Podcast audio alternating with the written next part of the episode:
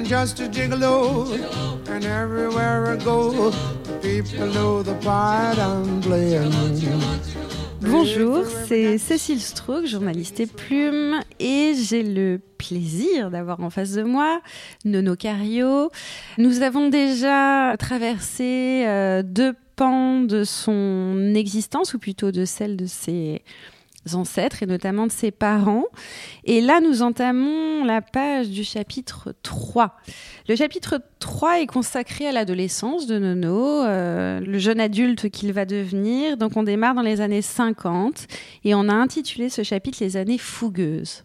Après, un chapitre qui s'est intitulé Les années cabossées. Donc là, on rentre dans une toute autre page de votre histoire. Bonjour Nono. Bonjour Cécile. Comment ça résonne pour vous le mot fougueuse, les années Alors d'abord, c'est pas tout à fait fougueuse au départ, puisque on s'est arrêté au moment où j'avais 13 ans. Entre 13 et 14, je suis quand même à l'école communale, où je travaille pas mal du tout. Et euh, le professeur que j'ai euh, veut absolument que je fasse des études. Je suis pas mauvais, j'ai une très bonne mémoire, j'enregistre très très vite. Mais comme je suis pas du tout suivi à la maison, donc euh, malheureusement, je m'arrête au certificat d'études que j'obtiens euh, sans aucun problème. Mais j'aurais pu, Oui.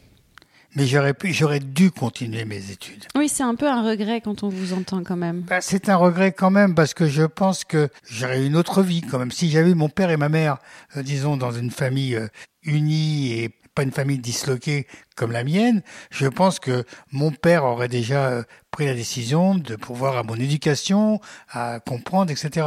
Ma mère euh, n'était pas du tout intéressée et mon beau-père encore moins. Donc, euh, j'ai pas eu la chance de faire mes études. C'est un regret, c'est vrai. Si vous aviez eu cette chance-là, qu'est-ce que vous pensez que vous auriez choisi comme étude? Quel genre de vocation? Moi, il y a deux métiers qui m'auraient bien convenu. Ouais. Mais c'est facile aujourd'hui de le dire parce que j'ai un recul. Je sais maintenant euh, là où je, je peux être le plus performant. C'est le droit, ça veut dire avocat.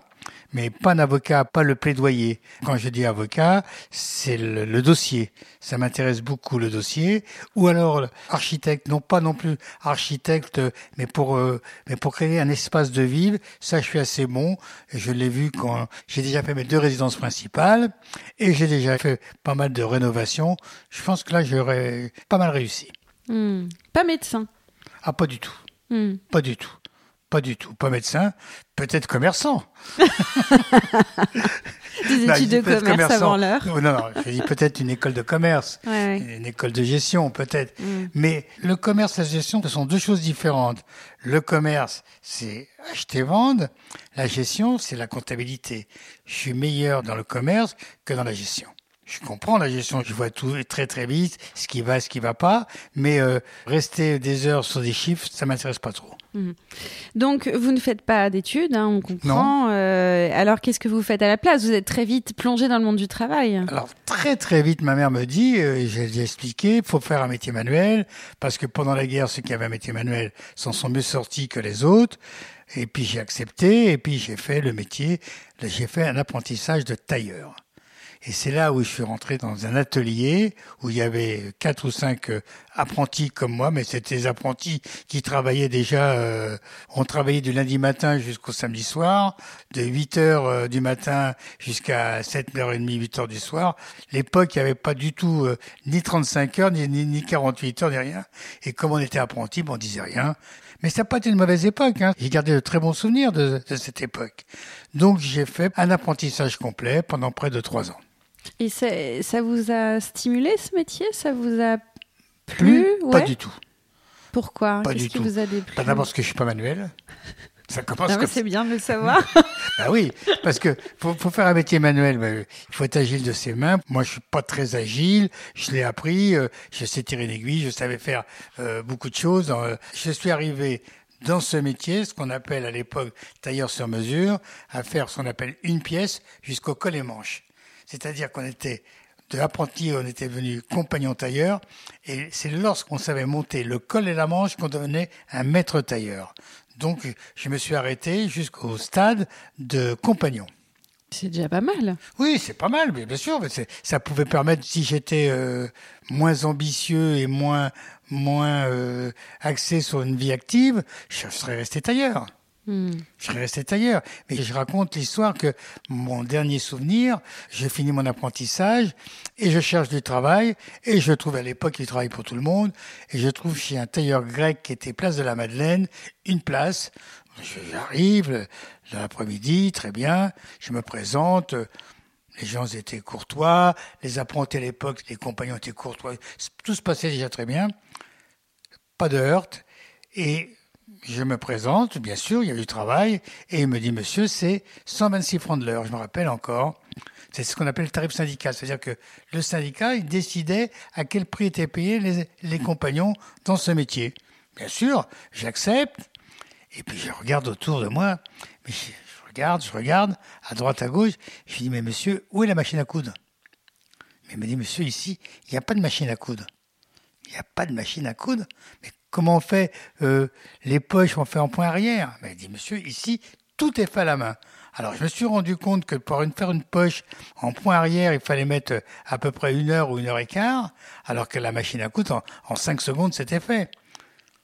Je suis rentré chez moi, j'ai regardé ma mère, j'ai déposé le dé sur la table, j'ai dit, à partir d'aujourd'hui, plus jamais je toucherai un dé ni une aiguille. Mmh. Plus jamais. Et le lendemain, je me suis retrouvé manutentionnaire chez le mari de ma mère. Rue d'Aboukir. Rue d'Aboukir. Ouais. Où là, vous découvrez... Un autre monde. Et donc, ah. c'est quoi ce monde alors euh, Alors, que... un jour, j'ai raconté à la radio, la place Voltaire jusqu'au métro Saint-Denis, il y avait quatre stations. J'ai dit, j'ai découvert l'Amérique sans traverser la mer. Le quartier du Sentier, c'était vraiment l'Amérique. C'était vraiment magnifique parce que moi, j'étais jeune, 17 ans, manutentionnaire, de très vite, de manutentionnaire, je suis passé vendeur. Et vendeur, j'étais, j'ai toujours expliqué, un excellent vendeur. Donc très très vite, j'ai pris du galon et je vendais de tout à n'importe qui. Ouais. Et pourquoi c'était l'Amérique? Parce que tout était possible? Bah, Tout était possible. Les gens arrivaient sans rien et en, en l'espace de quelques années pouvaient se faire une situation euh, financière exceptionnelle. Ce que quand les gens disaient on va en Amérique pour découvrir l'Amérique, l'Amérique c'était l'apothéose. Mais là, c'était euh, l'Amérique qui était à deux pas de, deux pas de la maison. Et pourquoi pour, enfin, Comment vous expliquez avec le recul que vous étiez un si excellent vendeur? C'était quoi vos, c'était quoi vos forces déjà instinctives? Alors, d'abord, la vente, c'est toujours avoir le dessus sur l'acheteur. C'est-à-dire lui présenter le, le, truc et être convaincant. Mais j'ai été tellement convaincu moi-même, c'était pas difficile de convaincre le client. Donc, euh, j'étais convaincant et c'était relativement facile. J'ai un souvenir qu'un matin, on avait le, le, magasin qui était au 108 rue d'Aboukir et on avait un dépôt qui était juste derrière, rue Sainte-Foy, qui était une pièce de 50 mètres carrés, pleine euh, à craquer. Moi, je suis arrivé le lundi matin, c'était un lundi matin de mai, un soleil magnifique.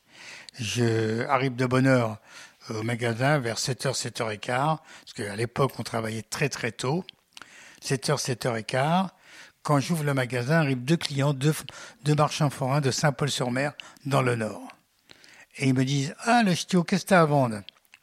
Alors, je fais la boutique, je les emmène dans le local plein à craquer, et j'ai réellement tout vendu. J'aurais tout vendu.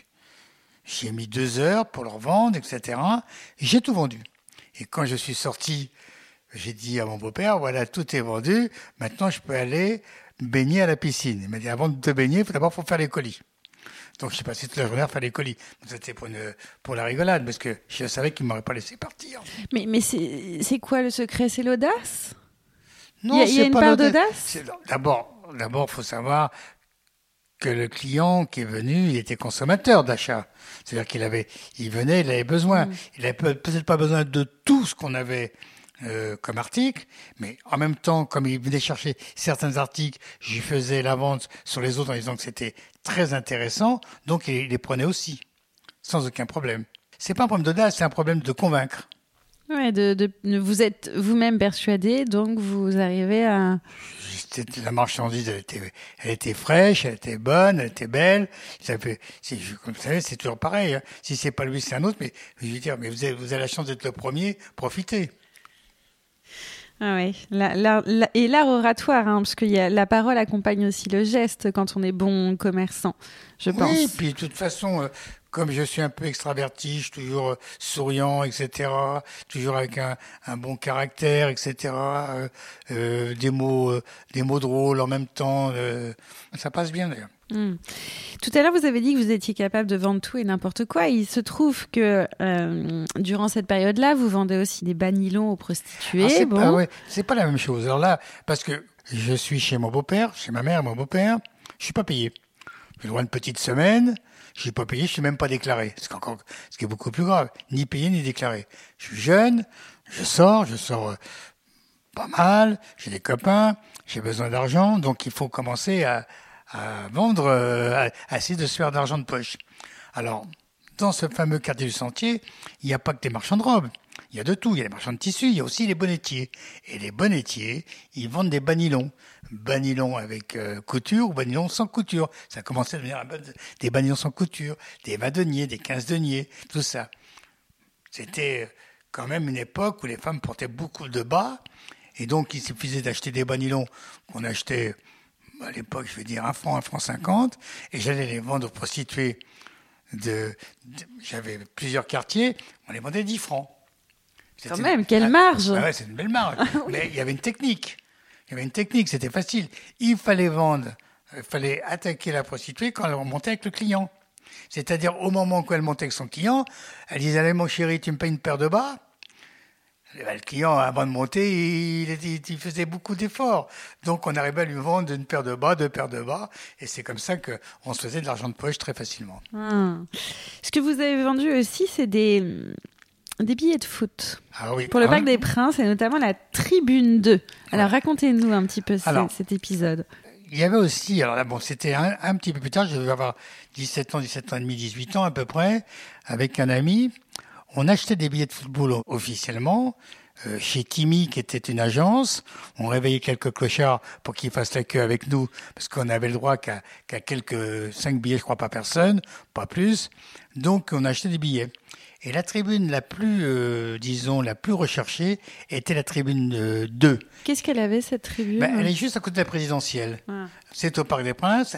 Elle doit s'appeler la tribune C en- maintenant. Elle a changé de nom. Avant, c'était la tribune D. Le billet, on les payait 200 anciens francs. Et le maximum, mais vraiment le maximum qu'on pouvait vendre de billets, c'était 5000. C'était vraiment... euh, Énorme c'est énorme, bien sûr que c'est énorme. Un jour, je suis devant le Parc des Princes, je vois un client qui, qui est acheteur, il me dit, vous avez deux places Je dis, je lui dis oui, il me dit, je voudrais deux tribunes, deux. Je lui dis, j'ai. Il me dit, combien? Je lui dis, 10 000. Dans ma tête, c'est 10 000 les deux. Mais dans la tête du client, c'est aussi 10 000 les deux. Donc Il n'y a, a pas de... d'ambiguïté à ce moment-là. Pas du tout, il n'y a rien. C'est, c'est 10 000, 10 000, d'accord. Et je lui fais voir les billets, dit, ça me convient très bien. Et au lieu de me sortir un billet de 10 000, il me sort une liasse où il devait avoir 30 ou 40 euh, billets comme ça. Il m'en sort un. À ce moment-là, je lui dis, monsieur, 10 000, c'est une place. Les deux, c'est 20 000. Ah, il me dit, excusez-moi, j'avais mal compris. Et il me sort un deuxième billet. C'est-à-dire que j'ai compris qu'il n'y avait qu'à demander. Donc en, en un tour de main, vous faites plus que le SMIC. Enfin, vous Voilà, faites, euh, c'est ça. hein Exactement. Hmm. On a- exactement. Ça donne le goût des affaires, ça quand même. Oui, ça donne le goût des affaires, ça donne le goût à l'attrait, l'attrait de savoir récupérer quelque chose très vite, quoi. C'est vrai, c'est, c'est, mais l'argent, c'est fait pour s'en servir, c'est pas fait pour, pour mettre dans un coin. Et se servir à l'époque, moi, c'était sortir avec les copains, euh, euh, les dancing, les belles musettes, c'était pratiquement tous les soirs. Oui, oui, vous étiez un vrai fêtard. Ouais, C'était quand même cette génération, on avait, oh, Post-guerre.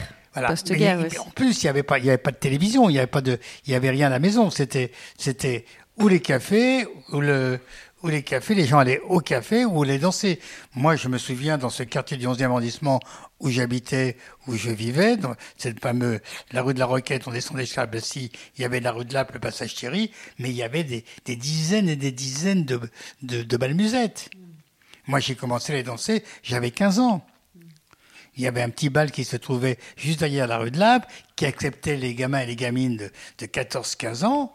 Et on a appris à danser. J'ai appris à danser le, le- le musette, la valse musette, le tango, et, et après le, Et le bebop. et le bebop, après le bebop et cha-cha.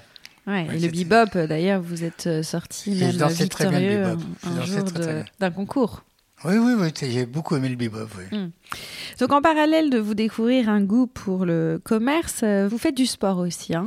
Vous avez besoin de canaliser une certaine forme d'énergie. J'ai un peu, voilà, j'ai pas mal d'énergie. Je veux faire du sport et je trouve un ami qui m'emmène à l'association sportive de la préfecture de police qui était euh, dans l'île de la Cité, là où les botards vont ranger leurs motos, mais encore maintenant.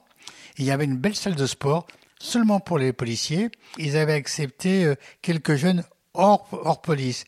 Or, il y avait une section de, de lutte gréco-romaine et le, le, champion de France était justement un policier qui était champion de toute catégorie, qui était adorable d'ailleurs et qui, euh, qui aimait apprendre aux jeunes ce qu'on appelle à tirer. C'est-à-dire tirer, c'est-à-dire à combattre. Et donc j'ai commencé, et je me suis très très bien adapté. C'est un, un sport qui me plaisait beaucoup. J'explique parce que c'était aussi le sport de mon grand-père. Mon grand-père qui est en Turquie était déjà lutteur. Mon grand-père euh, maternel. Hein. Et euh, au-delà de faire du sport, est-ce que cette pratique-là vous fait du bien, enfin, canalise quelque chose en vous Oui, c'est mieux parce que vous ancre. Euh, d'abord, il y a une discipline. Il y a une discipline. Et puis, à un moment donné, on sait se battre, on sait combattre, et on évite les accrochages. Parce qu'on sait qu'à un moment donné, euh, ça nous arrive souvent. Dans, à l'époque, c'était des bagarres dans les balmusettes, des bagarres générales, etc. Donc, savoir déjà se battre, c'était une chose, mais aussi canaliser son agressivité, c'était bien aussi. Ça évitait de, disons, de, de rentrer dans n'importe qui, n'importe quoi. On se calme, c'était, je me calmais très vite. Donc, euh, vers 18 ans à peu près, donc à l'âge de la majorité. Non, c'était pas la majorité à cette époque-là, c'était 21 ans, donc pas encore majeur. On peut être, on peut être majeur si on est, si on demande la majorité par anticipation. D'accord. On pouvait, on pouvait demander. Ce que vous n'avez pas fait. Non. Donc vous vous mettez quand même à, militer, enfin en tout cas à rentrer un peu en politique. Euh. Alors j'avais un ami qui militait chez Germaine Marceau-Pivert, qui était la femme de Marceau-Pivert, euh, ministre des PTT de cabinet Léon Blum en 1936. Gémène Marceau-Pivert avait quand même, elle était à la gauche de la SFIO. C'est-à-dire qu'il y avait à l'époque le Parti communiste qui était très important avec pratiquement 25% d'électeurs aux élections. La SFIO qui euh, à l'époque, euh, bon, il y, avait, quand même des grandes figures. La dernière grande figure, ça a été d'ailleurs euh, Guy Mollet.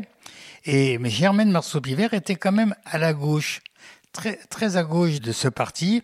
D'ailleurs, les années, c'est 54, 55, 56, 57, commence la guerre d'Algérie. C'est-à-dire que les jeunes, nous en particulier, on commence à être en prise directe avec euh, une guerre qui disait pas une guerre, parce que c'était pas encore, et tous les jeunes de ma génération, sans exception, sont partis en Algérie, sauf certains cas comme le mien. Parce que Parce que moi, je suis orphelin pupille de la nation, c'est-à-dire le fait d'avoir d'être pupille de la nation, on était ce qu'on appelle exempt d'AFN, c'est-à-dire exempt d'Afrique du Nord. On ne pouvait aller que soit en Allemagne, soit en France continentale. On n'allait pas autre part. Bon, au même moment, euh, enfin plus ou moins au même moment, votre mère, Odette, oui. tombe enceinte. Oui, elle a 47 ans. C'est dingue. C'est énorme, elle a 47 ans. Et Jacques a bah, Il a 4 ans de moins qu'elle. Il a 44 ans. C'est si tard pour avoir un enfant. Mais oui, si tard. Bon, elle a voulu faire plaisir à son mari. Elle a voulu faire, oui, elle a voulu faire plaisir à son mari. Et bon, ils ont une petite fille, une petite, j'ai une petite sœur qui s'appelle Laurence. Euh, bon, c'est vrai que euh, sur le plan juridique, c'est c'est ma sœur et, et sans ambiguïté.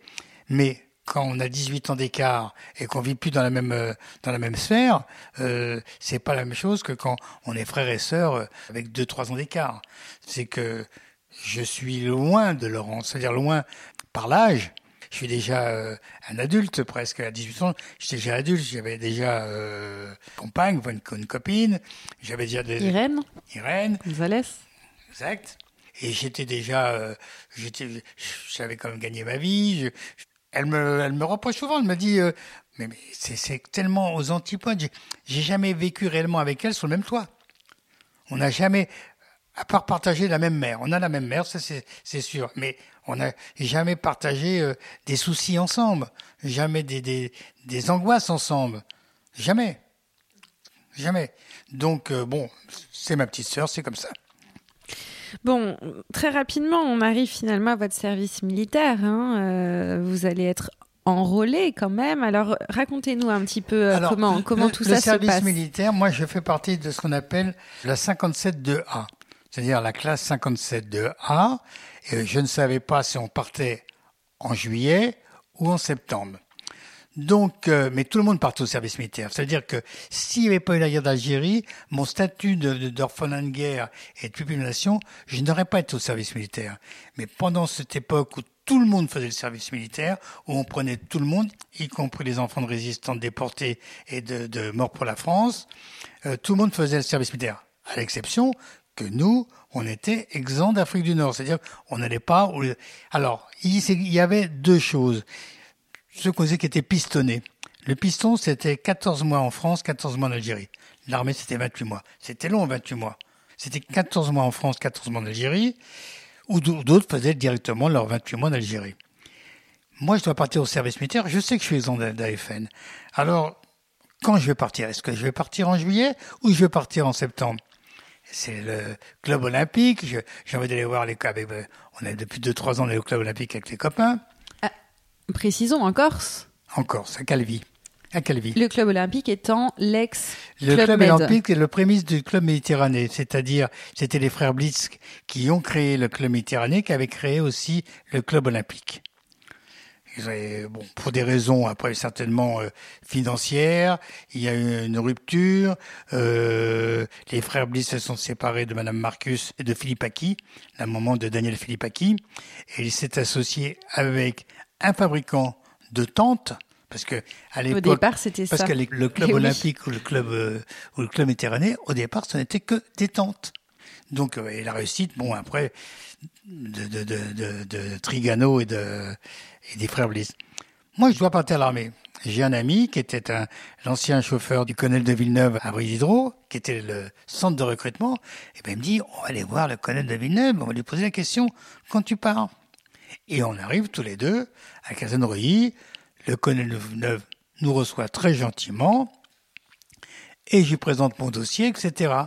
Et quand il voit que mon père était engagé au premier régiment de la Légion étrangère à Bacarès en 1939, premier régiment de marche, il me dit, mais j'étais capitaine dans ce régiment. Et il m'a dit, euh, franchement, je me souviens pas de votre papa. Je me souviens pas de votre papa. J'en ai vu des soldats, mais 20 ans après, il m'a dit, vous savez, moi j'étais dans un régiment où j'ai vu des étrangers venir s'engager pour la France, volontaires, etc. Ça a pour moi une grande, grande valeur. Et il me dit, euh, de toute façon, vous êtes exempt d'AFN. J'ai dit oui. Il me dit, vous voulez rester à Paris? Bah, Je lui dis oui. Il dit, vous savez les réécrire Je dis oui. Et ben, il dit, bon, c'est très bien. Et je me suis retrouvé à Reuilly-Hydro. Grande chance. C'est-à-dire juste à côté de là où vous viviez. Je pouvais même pas prendre le Ouais, métro. Vous pouviez pas rêver mieux. Non, non, c'était la caserne la plus proche de chez moi. Et votre travail était donc postier. Donc parlez-nous un petit peu de ce alors- travail militaire. hein, euh. Alors, je suis rentré. Alors, la, la caserne de Reuilly, il y avait ce qu'on appelle la poste militaire. Alors, la poste militaire, c'est-à-dire que c'est très simple. Le courrier qu'on envoyait aux soldats à l'époque, on n'envoyait pas, par exemple, euh, soldat un tel à Tizi Ouzou, etc. Pas du tout. C'était un secteur postal. C'était un secteur postal, pourquoi? Parce que comme les régiments bougeaient, ils avaient toujours le même secteur. Ils se trouvaient un jour à Tizi Ouzou, le lendemain à Oran. Mais le secteur, c'était 87 283. Euh, C'était secteur postal. Le, courrier suivait le régiment. Et en plus, c'était c'était mieux parce que comme ça, personne ne savait où étaient les soldats. C'était beaucoup mieux. Donc, le travail, c'était simple. Il y avait deux métiers dans, dans ce truc, ce qu'on appelle l'ouverture, l'ouverture des, des, des, des sacs postaux. Et après l'ouverture des sacs postaux, c'était le tri dans les casiers. C'est un métier que j'ai appris. Le tri dans les casiers, etc. Et on commençait à peu près à 10 heures le soir, jusqu'à 6 heures du matin. C'était toujours comme ça Un travail de nuit. un travail de nuit. Donc, je commençais à 10h jusqu'à 10h du matin. Moi, je dormais de 10h à midi. J'étais libre, euh, ou à 11h, et j'avais rien à faire. Alors, je me suis mis à couper des jupes. Et la femme de l'adjudant et du capitaine, qui étaient deux femmes euh, très gentilles, bien sûr, qui étaient des jeunes femmes, qui voulaient se faire un petit pécule en plus. Elles avaient leur machine à coudre. Elles travaillaient comme moi, comme ouvrières à domicile. Et je récupérais les jupes le soir, et j'allais les vendre au sentier. Qu'est-ce que ça vous a appris, transmis le travail de postier? Vous en retenez quelque chose? Peut-être une rigueur, un engagement? Il y a, il y a, il y a une trace? Oui, parce que le travail de postier, c'est assez difficile. Alors, en plus que les cadres qui étaient à la poste militaire étaient en vérité des postiers, des vrais postiers, mais qui étaient, qui avaient euh, un grade militaire, euh, adjudant, capitaine, colonel, voire général. Le général s'appelait le général Lierle, ceux qui s'occupaient de toute la poste militaire, mais qui en vérité était un postier, avec euh, le côté, disons, travail administratif très intéressant. Truc un peu plus négatif, c'est que quand même, euh, à 5-6 heures du matin, euh, quand on avait fini de travailler, il fallait se taper le petit coup de rouge avec le pré salé, etc. À 6 heures À 6 heures, bah oui. On avait travaillé la nuit, hein. Oui. Ah oui, Oui. c'est plus le café, là. Ouais, mais au moins vous dormez mieux après, non? Oui, bon, Alors, vous racontez une anecdote intéressante dans votre livre. Un an après le service militaire, vous parlez d'une histoire assez rigolote en Corse, Ah oui. quand vous demandez votre permission. L'année d'après, c'est en 58, parce que j'ai commencé mon service. Je veux partir comme tous les copains euh, au, au club, Au club, euh. au club olympique. Mais à ce moment-là, et on avait le droit que 15 jours de permission de détente. C'est-à-dire qu'on avait un mois de permission de détente, mais on ne pouvait prendre que par 15 jours en métropole. Sauf si on était hors métropole, on avait le droit au mois. Il se trouve que ma sœur avait une entrepreneuse qui était une, une femme qui s'appelait Juliette, qui était euh, la compagne d'un Corse euh, très sympathique, Paul Sinibaldi, qui a jamais travaillé de sa vie, ou je sais pas ce qu'il faisait dans sa vie, pas d'importance, qui était de Calanzane, au-dessus de Calvi. Il avait été berger, comme tous les, comme tous les trucs, et puis il m'aimait bien. Et puis il me dit, mais tu veux aller, tu veux aller en Corse, Eh ben, c'est facile. Il y a le baptême de mon petit neveu, euh, mon petit cousin, là. On va dire que tu vas au baptême, tu vas avoir un truc, tu vas habiter, tu, officiellement, tu habites chez mon cousin, et tu présentes ça, et tu, tu, auras ton mois de, de, de truc. Et ben, effectivement, je vais voir le chef du régiment. Je lui dis, voilà, je vais déposer une, une permission de détente d'un mois. Ah, Cario, c'est 15 jours. Je dis, mais chef, moi, je vais hors métropole. Vous allez où? Ben, Je dis, moi, je rentre au pays. C'est le baptême d'un petit cousin à Calvi. Ah, vous êtes corse. Ben oui, euh, le nom, euh, le nom euh, prête à confusion. Oui, oui. Eh ben, il dit, ben d'accord, bien sûr, il peut, je suis dans- légalement, je suis dans la lignée, ça va. Et puis, je me retrouve au club olympique. Et bien sûr que, à l'époque, on avait une obligation, je crois qu'encore ça doit exister encore, qu'en étant en permission de détente, il fallait se présenter à la gendarmerie du coin pour dire, soldat un tel, tel régiment, en permission de détente, j'habite à tel endroit. Et moi, le matin, matin, je me mets en militaire, c'est-à-dire pantalon kaki clair, parce que c'était le pantalon beige qui est facile, la, chemise militaire, le calot, je me pointe à la gendarmerie, là-haut, euh, au- au- au-dessus de Calvi, et je suis reçu par un gendarme. Je dis, voilà, je me présente. Ah, vous êtes en congé, là, vous êtes en permission de détente. Je dis oui.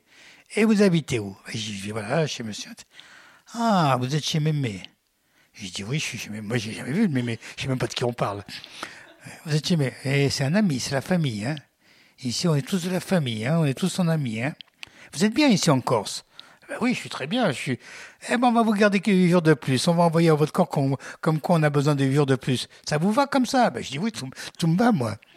Et après, ben, ben, bien sûr, après, je vais aller remercier ce fameux mémé, que je connais ni d'Ève ni d'Adam, qui avait euh, une très grosse boîte sur la plage de Calvi qui s'appelait à l'époque Casino, le Casino, très grosse boîte. Je vais le voir. Je dis voilà, euh, je viens vous remercier pour la gentillesse.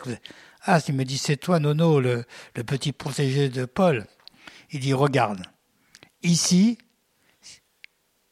tu ne peux rien t'arriver. Tu as un problème, tu me demandes. Tu viens ici au bar, tu bois, tu manges. Moi, je te fais. T'es libre, t'es Royal. royal. Mais tu as un problème, tu viens me demander. Merci, merci, merci, monsieur, merci, monsieur.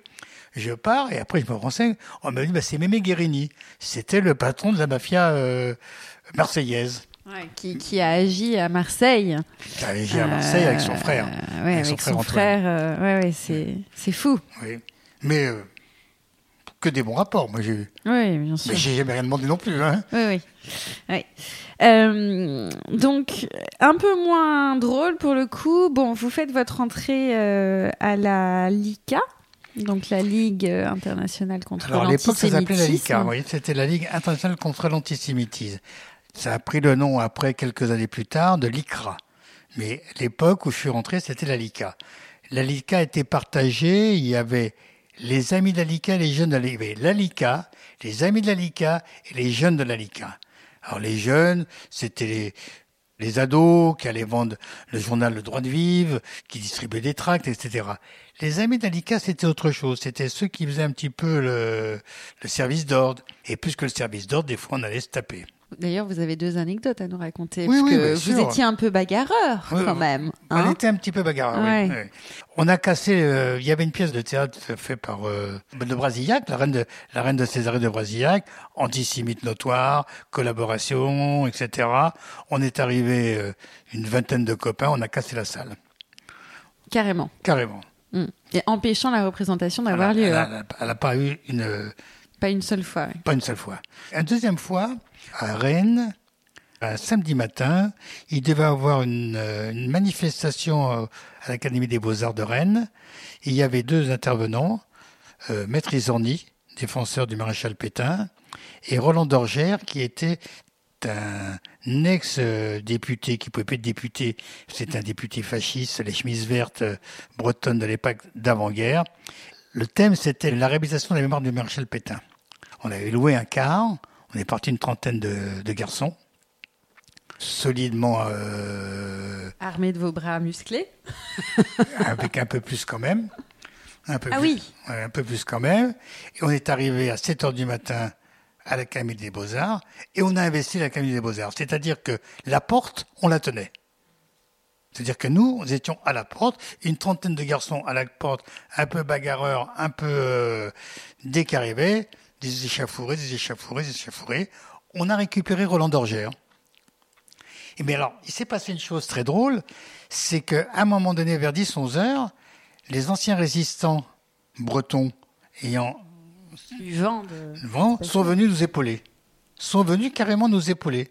Alors, il y avait plein de. Donc, c'était beaucoup plus facile, etc.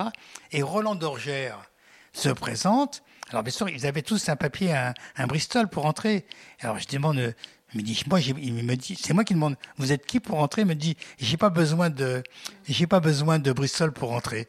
Et je vois deux bras qui l'attrapent, qui le font rentrer. Monsieur Dorgère n'a besoin de rien. Et ils lui ont, ils lui ont un petit peu, ils l'ont un petit peu cabossé.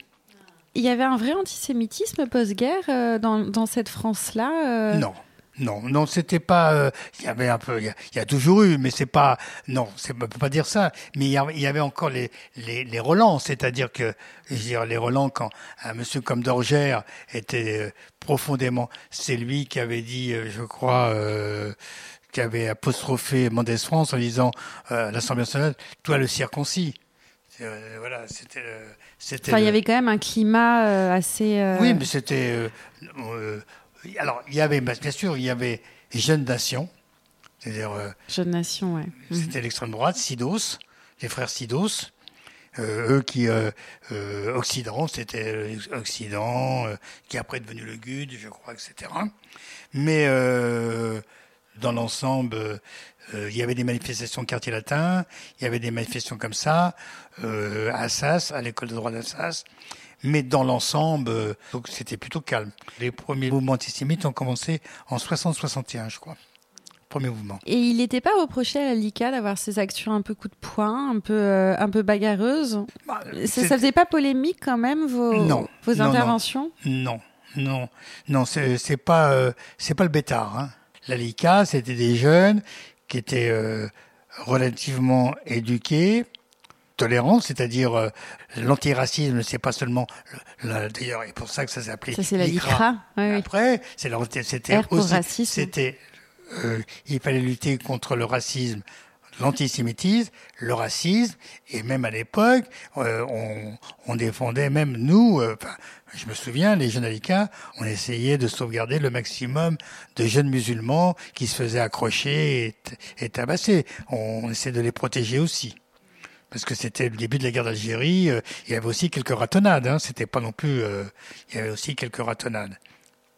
Alors on finit ce chapitre 3 sur une opération commando qui vous a profondément marqué hein, et chahuté même, euh, qui se passe à Séville à la recherche d'un nazi. Est-ce que vous pouvez revenir sur l'ensemble de cette anecdote qui démarre en mars 1961 Alors c'est en mars 61, mais là je suis plutôt au service militaire.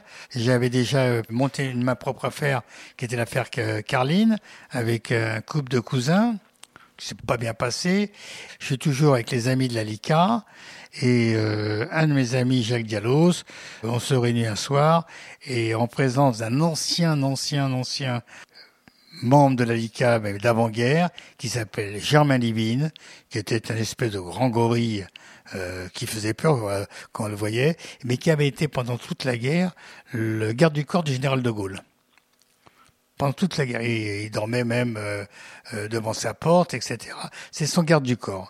Et Germain Libin nous dit, voilà, je suis euh, mandaté par le président des résistants belges, par le fils du général Guisan, qui était de général, suisse, pour exfiltrer un ancien nazi belge, que je ne connaissais pas, hein, on ne nous dit rien, etc. Et donc on doit aller chercher. Mais on a aussi avec nous, on a aussi un groupe d'Israéliens. Donc pendant quelques mois, on apprend à filocher, c'est-à-dire euh, suivre quelqu'un, à tirer, à, vous vous entraînez pour, On s'entraîne pendant, pendant pour l'opération. Pour l'opération, mais, mais, très sérieusement. On est quand même euh, à mon avis, un peu trop nombreux. On est à peu près une vingtaine de jeunes Français. Il y a les Israéliens qui sont là avec nous. Moi, je sais qu'Hubert Alain, le Belge, voulait récupérer ce fameux... Euh, Léon de Grelle. Qui s'appelle Léon de Grelle, maintenant on peut le dire. Le dauphin d'Hitler, spirituel d'Hitler quand même. Hein. oui, il est le fils euh, spirituel. Il s'est déclaré comme le fils spirituel de le patron du mouvement Rex, du mouvement Rex. Euh, un type horrible, hein, parce que il a combattu euh, en, Russie euh, avec euh, comment s'appelait la, section wallonne fasciste wallonne. Il n'a pas hésité même, lui, alors qu'il allait à la messe le matin au VEP l'après-midi, il n'a pas hésité de faire fusiller le frère du curé pour résistance dans son propre village où il était en Belgique, pour dire à peu près la qualité de l'individu. Bon, toujours est-il que nous, on, se prépare. Bah, si on a pensé à tirer, on est armé on est armé, on apprend à tirer, etc. Bien sûr, euh, on n'a pas, pas la volonté d'utiliser les armes. Par contre, euh, c'est moi d'ailleurs qui va, qui va chercher euh, les piqûres nécessaires pour endormir. On, on devait. Alors, il habite, il habite vers Séville, entre Séville et Grenade. Léon de Grelle, oui. Léon de Grelle. Il habite sur un piton. C'est-à-dire qu'on arrive sur la route qui va de Séville à Grenade. Il y a une, euh, ville qui s'appelle Carmona, qui monte, je crois que c'est la Sierra Morena, montée. Et là, il y a Carmona, et il reste un autre village, Lora del Rio et Constantina. C'est-à-dire qu'il y a deux villages. Mais quand vous êtes en haut, il n'y a plus de route. Hein. Vous montez par une route, vous redescendez par la même route. Et là, bon, moi, d'abord, j'ai un avantage sur les autres, c'est que je parle espagnol même si c'était un jargon, je parle espagnol. Et il y a des gens qui sont montés au village. il y avait une famille qui s'appelait la famille Alves, qui était des Espagnols du Maroc, avec qui j'entretiens euh, une petite correspondance avant, euh, que je rencontre là-bas. Et je me rends. Alors, avant de me rendre, il faut d'abord commencer par le commencement. La route. La route. Jacques Fenzone avait une Facel Vega. Et on, je descends la voiture sur Marseille avec Zouil Doubil israélien reste deux jours sans dormir, etc. J'étais armé, moi je suis jeune, je suis petit, j'ai euh, le revolver sur la ceinture avec mon pullover dessus. Le soir, on doit aller quelque part. Euh, J'avais pas dormi pendant pas de 24 heures. Je dors de, en revenant dans notre hôtel qui était euh, miteux. miteux. Je sors de la voiture à moitié, enfin, d'endormi, réveillé. Et en sortant, je vois deux policiers devant moi qui me regardent fixement. Et je m'aperçois que mon pullover est relevé et que le, pistolet est visible. Alors je regarde et tout doucement, je rabats mon pullover comme si rien n'était. les deux policiers voient trois bonhommes. Ils veulent pas entendre, ils veulent pas, ils veulent pas. euh, bon, ils veulent pas intervenir. Bon, bon, voilà, ils s'en vont et bon là j'ai Vous avez eu chaud là. Alors la voiture tombe en panne, donc il faut la À réparer. Marseille À Marseille, elle tombe en panne. Donc je loue une voiture à mon nom chez Hertz, qui était une 403, une, Peugeot, et je reprends la voiture avec deux autres personnes et je descends à Madrid et de Madrid à Séville. Ce qui se passe derrière moi, je ne sais pas. Et bon, on avait rendez-vous tous les deux jours à la Rijalda, c'était la, la fameuse euh, tour euh, andalouse de Séville. Puis je vois personne, je vois personne, pas personne, jusqu'au moment où je m'appelle. Alors, moi, je vais au village, j'habite au village, à Constantina. J'habite là-haut, j'ai pris un hôtel là-haut. Et je m'aperçois qu'à Lora del Rio, ce qui est à peu près 6 à 7 kilomètres en dessous de Constantina, il y a un Belge qui tient une auberge. Je me dis, s'il y a deux Belges dans le même coin, il y a certainement un rapport. Et je descends là-bas avec euh, le jeune Alves. Et effectivement, c'était un Belge et c'était le beau-frère de Léon de Grelle. Et donc, qu'est-ce que vous apprenez ce jour à la Personne ne se présente. Peut-être vous êtes un peu Alors, je vois que personne ne se présente, mais je prends quand même les journaux français et on parle de l'arrestation d'un Israélien et d'un Français à la frontière espagnole à côté de Perpignan. Euh, et on donne des noms, bien sûr. Jacques Fenzone et Zoui Eldoubi. Donc là, je me rends compte. Alors, on a le bateau qui est à Calpe, qui s'appelait l'Elsa, le bateau. Et sur ce bateau, il y a le colonel Mossinson, qui est un colonel israélien. Donc je reprends la route de Séville jusqu'à Calpe. Je crois qu'il y a même pas loin de 700 km. Les routes, c'est pas d'autoroute. La voiture. Avec quand même un petit traumatisme que vos deux amis se soient fait arrêter, non? Ou une inquiétude quand même. Mais l'inquiétude. Mais... Non, mais il faut quand même prévenir tout le monde. Il y a l'inquiétude, mais il faut déjà aussi sauvegarder ce qui peut être sauvegardé. Bah, puisque l'opération, c'est net, maintenant c'est fini. On sait. Et j'arrive à Calpe. Je préviens euh, Igal qui lui euh, comprend qu'il doit vite partir de- d'Espagne. Par contre, moi, je retourne à Séville chercher Jacques Dialos, Jacques Janover et sa fiancée. Et je les ramène au bateau. Et du bateau, je remets la voiture quand même, parce que j'ai une voiture qui est louée, qui appartient à Hertz, qui m'appartient pas. Je sais que je vais avoir des problèmes euh, en retour, parce que la voiture, euh, je l'avais pris pour, euh, pour 8, 10 jours, 15 jours. Là, ça faisait presque trois semaines qu'on était sur le terrain. Je prends la voiture, je la mets sur un train, je fais le train remonter jusqu'à Perpignan. Et je préviens Hertz, quand même, que la voiture est à Perpignan. Et je ramène mes deux amis jusqu'à Port-Vendre. Et après, on reprend la route sur Paris. Toute cette aventure-là, qui est quand même très particulière, mais qui est réussie finalement. Bah, la réussite qu'on a, c'est que à ce moment-là, euh, Léon de Grelle, qui faisait appeler Juan Sanchez, il est découvert. C'est-à-dire que personne ne savait qu'il était vivant. Tout le monde se doutait bien, mais personne ne savait où il était. Donc, à partir de là, Juan Sanchez, on sait où il est, il est connu, et je crois que c'est Hubert Spack, qui était le premier ministre belge, qui a toujours refusé que l'Espagne de Franco rentre dans le, le marché commun tant qu'on n'aura pas ramené De Grelle en Belgique pour le juger. Il est jamais retourné, il est mort de sa belle mort, hein, De Grelle. Mais tant que Franco était vivant, l'Espagne n'a pas pu rentrer dans le marché commun à cause du veto de Spack. Mais vous estimez que c'est une réussite ou pas cette opération là avec du Bah, la réussite, c'est qu'on a quand même réussi à le faire sortir de l'ombre. Et vous, ça vous a laissé quoi comme, euh, Beaucoup comme sensation? Beaucoup d'amertume. Déjà, mes deux copains euh, qui sont condamnés quand même à 6 et 9 ans de prison, c'est quand même euh, pas mal en Espagne. Dans le cas de Jacques Fenzone, on a eu la chance de trouver un avocat, Maître Lisbonne, qui a accepté de défendre euh, Jacques d'une façon gratuite. Parce qu'il faut savoir aussi qu'après, il n'y a plus personne. Déjà, pour organiser un commande comme ça, il faut aussi de l'argent. Mais après, on n'avait plus rien. On était complètement démunis et, et aucune source. Maître Lisbonne a été à l'époque assez fantastique. Il a très bien défendu Jacques Fenzone, qui a dû faire qu'un an, un an et demi de prison, parce que l'Espagne, à l'époque, voulait avoir une usine Renault de montage des voitures Renault.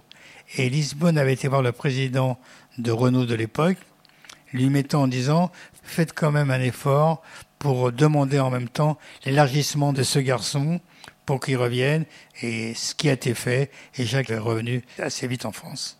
Voilà, c'est comme ça que le chapitre 3 se clôt dans le manuscrit et nous allons tourner bientôt la page du chapitre 4. Merci Nono pour toutes ces confessions. and just a gigolo.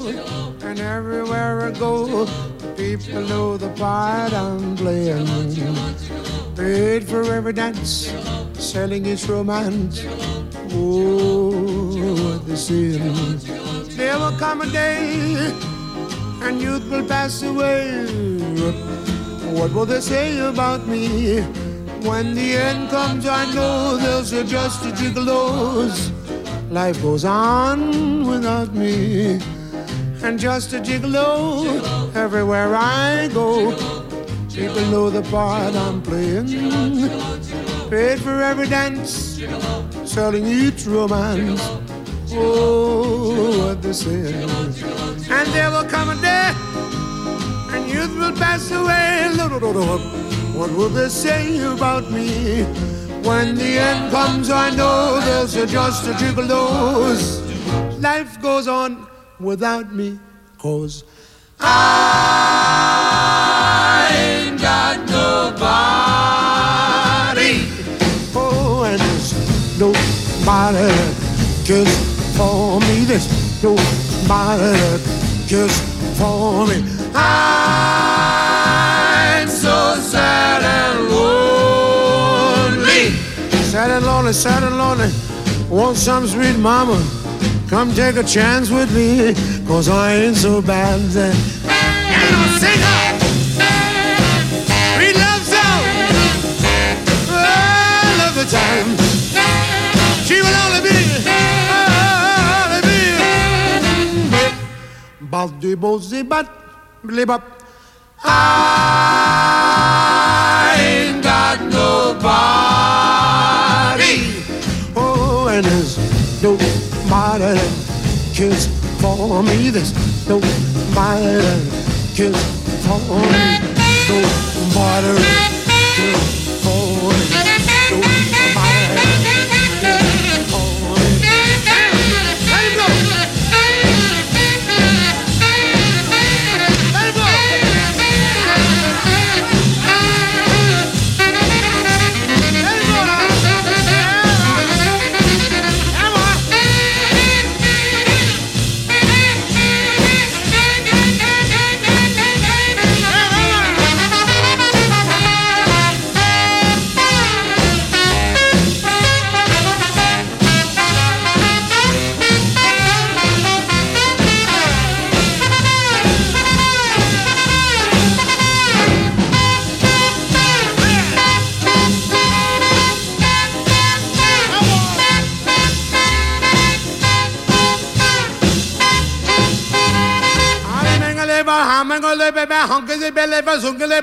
I ah, ain't got nobody. Nobody, nobody that cares for me. There's nobody cares for me. Ah, I'm so sad and lonely. Oh, lonely, oh, lonely, lonely, lonely. Want some sweet mama come and rescue me, cause I ain't so bad. And I'll sing her.